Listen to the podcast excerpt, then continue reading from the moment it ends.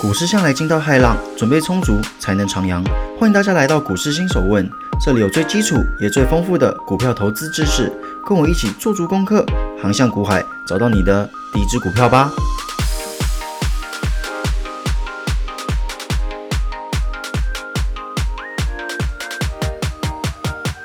欢迎各位回到今天的股市新手问，今天是新手问特别篇，被溺死了怎么办？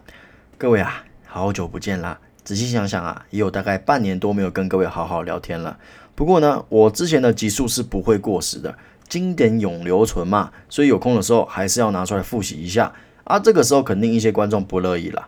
学这些有什么用？还不是赔钱赔的荡气回肠。台积电从高点到现在已经快少了三十趴了，更别提航运三雄，股价那是越赚越穷。股票就是有钱人的游戏啦，我们这些韭菜只能抱团取暖。有点能力的本多忠胜，没能力的双手合十求个奇迹。我知道你要说什么，你一定要说啊价值型投资之类的屁话，对不对？我们早就听到耳朵长茧啦，一张不卖，奇迹自来，不要糊弄我们了。没错，我还是会提到这些屁话，但是先别急着关掉，我们要先梳理一下现在的投资环境。台股从高点的一万八千六百四十一点，到现在的一万五千六百一十九点，少了差不多三千多点。三千多点多不多？激动的朋友马上爆气，当然多啊！哎，我们失守万六关卡，哎，你没看新闻吗？财经新闻说什么？财经主播说什么？啊，万六关卡，万六关卡，我们失守嘞，山海关被打掉了，哎，你知道吗？都要入关了诶，你还在那边探讨多不多？但是各位稍安勿躁，我们先来看看跟台湾一直以来都非常有相关的纳斯达克指数。好，纳斯达克指数从高点的一万五千九百七十三点到现在的一万零七百九十八点，少了五千点左右。我们从趴数来说，台股差不多跌了十六趴，美股呢三十三趴。台股的两倍，比台湾惨多了。当然，比惨没有意义。我们重点是要赚钱。在谈赚钱之前呢，我们还是要讲环境。美股为什么会这么鸟？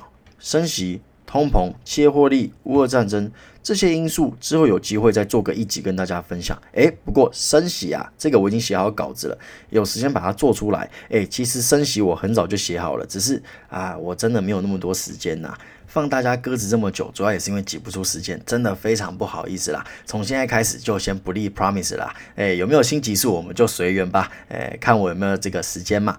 好了，那我们既然不谈美股的环境，那当然就跟大家分享台股的环境啦。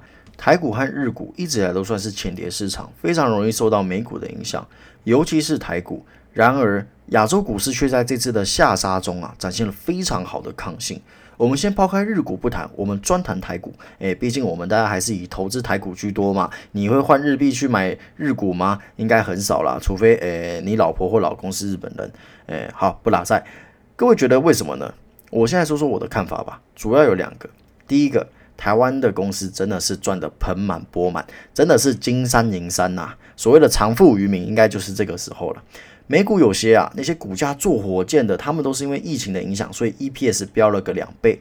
比方说 NVIDIA 或是苹果，诶，有些甚至还没有两倍哦，但是照样涨得风生水起，可能涨个二三十倍。那台股呢？很多都是四五倍在赚的呢。现在被评为航运三包的那三只猫啊，也是赚了十几二十倍啊。那更别提大家耳熟能详的联发科，它也是赚了差不多五倍左右。所以说台股公司的获利能力啊，真的是让投资人无可忽视啊。真的就是你装瞎也还是看得见，大概就是这么夸张的地步。接下来就是第二点，我觉得也是最重要的一点，台股整体环境的渐渐成熟。这句话怎么说？如果大家仔细去想，会发现一件事情，诶，台股好像一直以来都有被低估的倾向哦，许多好公司本益比都给的非常的低啊，有时候美股再杀一下，弄你一下，投资人又跟着卖，十足的让那些外资割了一波韭菜啊，常常是这样子，哎，外资卖了一下，结果发现哇，本土的散户卖得更狠，外资可能只是哎小空一下赚点便当钱，结果被台股这些投资人一弄，哇塞，单车换摩托。倒霉的是谁？还不是我们这些善良的投资人。但是说真的啦，也是自己人搞自己人呐，所以这么惨也算是诶自作孽不可活。然而这次呢，台股稳住了，没有跟着美股一起被杀的七荤八素。哎，当然你可以说啊，因为获利能力很好啊，就像你前面说的，装瞎也没办法啊，装瞎也看得见呐。但这个时候就要召唤老朋友本益比了。我不知道有没有跟各位教过本益比哦，那我这边先简介一下，什么是本益比？简单来说，就是公司现在的股价除以公司的 EPS。那 EPS 又是什么？EPS 就是公司的利润除以公司的总股数。听到这边，可能大家已经开始恍神了，开始思考说：哎，我是不是要关掉新手问，开始去追韩剧了呢？哎，先稍安勿躁，听我娓娓道来。我们就用一个最简单的比方来跟大家说明一下。比方说，今天股市新手问上市了。第一年我赚了一万块，然后我发行了一万股，那一股是多少钱？一股就是一元嘛，因为一万元除以一万股嘛，一股就是赚一元。也就是说，股市新手问的 EPS 是多少？诶，给各位三秒钟，好，就是一元嘛，这是非常简单的数学。那通常台股的本益比都给的非常低，因此造成就算公司的营收非常的好看，股价还是鸟在那边，你知道吗？所以说，有的时候股价并不仅仅是取决于公司的获利能力哦，他们在投资人心中的价码有时候是更为重要的。当然，比较资深一点的投资人会说：“哎，股价看的是未来啊，你怎么能用落后资讯？他赚多少钱那是过去式了嘛，展望未来啊，你为什么还要放不下过去呢？”哎，你讲的非常的好，我们完全同意这句话。股价买的是未来，买的是一个梦想，买的是公司未来的高获利，但是。以古为镜，可以知兴替嘛？你可以从公司之前的获利能力，搭配整个大环境的趋势，对未来的营收做一些基本的预测。除非你今天走的是当冲或是极短线，你赚的是消息的钱或是线图的钱，不然的话，对企业做获利能力的预测，这个能力是十分必要的。那你要以什么为依归？寡不吗？当然不是啊！你要以公司之前的获利能力以及手上的现金流嘛。毕竟我们不是内部人员嘛，我们没办法更知道一些公司的 mega 公司的 detail，所以我们只能以手上有的资料尽量的去做推论嘛。好了，那解释了一大圈，我要说的是，台湾的投资环境有明显的改善，来自于谁？来自于你，也来自于我。如果你今天是听了新手问，而对自己手中的持股，或是对自己的投资策略有了更清晰的方向，诶，这代表什么？诶，代表了股市新手问对这个。台湾股市的正向发展起了一点点小小的贡献呐，诶，那我这也算是完成了社会责任吗？诶，好，不拉塞，我们拉回来继续说了。总而言之啊，很多投资人不再单单的只对美股的涨跌起舞，不再闻鸡起舞了啦，而是会审时度势，合理的评价自己手中的股票。而当大家都可以理性对待自己手中的持股的时候，就比较不会成为外资的提款机，就可以避免之前的那种，哎，你搞我，我搞你，最后谁笑嘻嘻，外资笑嘻嘻嘛。好了，既然分析完台股的状况，接下来我们说说该怎么办吧。我们不能只说你的症状嘛，我们要对症下药啊。如果不这样子，就不是新手问了嘛。哎，总不能说，哎，我跟你说你会很惨哦，啊，你说啊，我也很惨哦，那我该怎么办？哎，这个我也不知道，呃，可能继续惨吧。哎，这样就不是我们的作风了。那我们就来跟大家谈谈，我们该怎么做吧。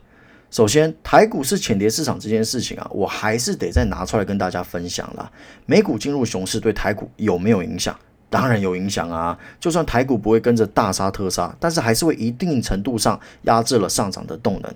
那这个时候怎么办？简单来说，几个字送给大家：不碰全指股，小入兼指股。我们先说说全指股吧。什么是不碰全指股？当今天大盘被压制，换个说法就是全指股被压制。我记得在很前面的集数有跟大家介绍过全指股是怎么对指数造成影响的，所以这句话是非常的直觉的。如果你对这句话有所疑虑，诶，欢迎你回去复习那一集的集数啦。我记得我讲的是非常的细致的，非常的仔细。那最经典的就是台积电，你说它崩跌吗？十六趴好像也还好，但是看了心情就是会不舒爽嘛。那这个时候有人就会说啊，好公司就是要这个时候逢低加码，这句话。完全没有问题，但就怕你越加越便宜，越买越划算。崩跌的几率不大，并不代表它不会继续探底哦，这是两回事哦。它可能只是探底的慢一点。好，就算好一点，它没有继续探底，那可能也是在关键价位附近盘旋。那请问一下，你卡了百来万在那边，看着它在你的底线跳华尔兹，哎，我进来了，哎，我又出去了，你这样你的感觉会比较好吗？当然，如果你是价值型投资人，你看的不是这一两年，你看的是未来的十年，看的是未来的二十年，那我觉得以自己的经济能力逢低加码，这完全没有问题哦。只是如果你今天只是想要靠着股市赚点零用钱的各位，在这个时候切入全职股，我只能说资金运用效率着实不高。好，那什么是小买兼职股？简单来说啦，就是找股本小、有营收、市场有资金的活泼股票。那这些股票怎么找呢？简单，在最近这种鸟盘里面啊，还能毛起来涨停的股票，就是尖子股。这个时候有同学就说了啊，你是不是要来割韭菜啊？你是不是等下就说，哎，欢迎加入什么什么团啊？欢迎加入什么什么群组啊？这边郑重声明哦，股市新手问没有什么群组哦，没有赖群组，没有 message 群组，也没有那什么最近很红的那个啊 Telegram 群组都没有，我们只有 IG 的官方账号啊，那里面只有很多的 post，欢迎大家去看，主要也是为了要协助各位有更好的方法去理解我讲的内容啦。好，那我们拉回来。当然不是叫你买在高点啊，是要买在起点或是股价上升的中间点切入。可以观察哦，是不是突然爆大量，或是股价连续涨停，或是大涨三天，在这个时候你就可以考虑进场。但是万分注意两个字：小买。因为这种股性活泼的，常常上窜下跳，它今天能赏你三根涨停板，明天就能打你五根跌停板，所以要万分的注意，要严格遵守我之前在技术分析传授给各位的小秘诀。毕竟啊，现在这种逆风盘呐，要赚钱只能走小型股啦，因为他们比较不会跟着大盘。但是你一旦发现他们的股性开始向大盘靠拢，不要怀疑，直接除掉。我们走这条路就是为了不要跟大盘陪葬嘛。结果你还跑去买一个跟着大盘走的小型股，那不是活该被埋吗？而且是活该被埋在最深的那种。因此啊，现在最好的做法是什么？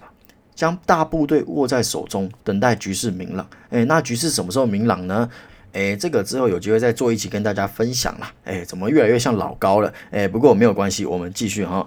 好，大部队握在手中，等待局势明朗，然后拨出小分队打游击战。目前这样来看呐，资金运用效率是最好的。哎，各位，越战呐，现在就是在打越战，不要傻傻带着大部队吃手雷，猥琐发育。当然啦，如果你有无休无尽的大部队，那逢低加码，越买越划算，也不是不行。但是如果你是小资主啊，那不买全职股，小买兼职股是可以参考的，但是请务必，真的请务必拜托，将我之前有关技术分析的集数听熟，不要最后疯狂追高，然后不知道该什么时候出场，最后高楼洗碗。还有切记，股性活泼伴随着风险，所以要小赔大赚，记得派出小部队，你不要派出大部队，然后诶赔两趴，诶大部队的两趴跟小部队两趴是差很多的，你可以说，呃那大部队赚两趴跟小部队赚两趴也不一样啊。哎，各位，我们要打游击战，没有叫你打决战，所以不要这么傻傻的大部队倾巢而出去打游击战。好了，那该说的都说了嘛，那我们今天就聊到这边啦。那希望这些话对各位的布局有帮助了。那我上面提的都是我自己实际上在操作的时候的一些心得啦。那当然是好的才跟你分享啊，我不会用一个自己赔的荡气回肠的，然后跑来跟你们说，哎，你们也可以这样子，然后你们很惨，我就很爽。当然不会啊，也是希望大家听完这些东西，可以对大家的布局有一些实质上的帮助啦。好了，那我们就看，哎，下一集说不定是升息那一集啦，看我们能不能在那一集见啦。好，那就讲到这边啦，希望各位有一个美好的一周。好，我们下集见，拜拜。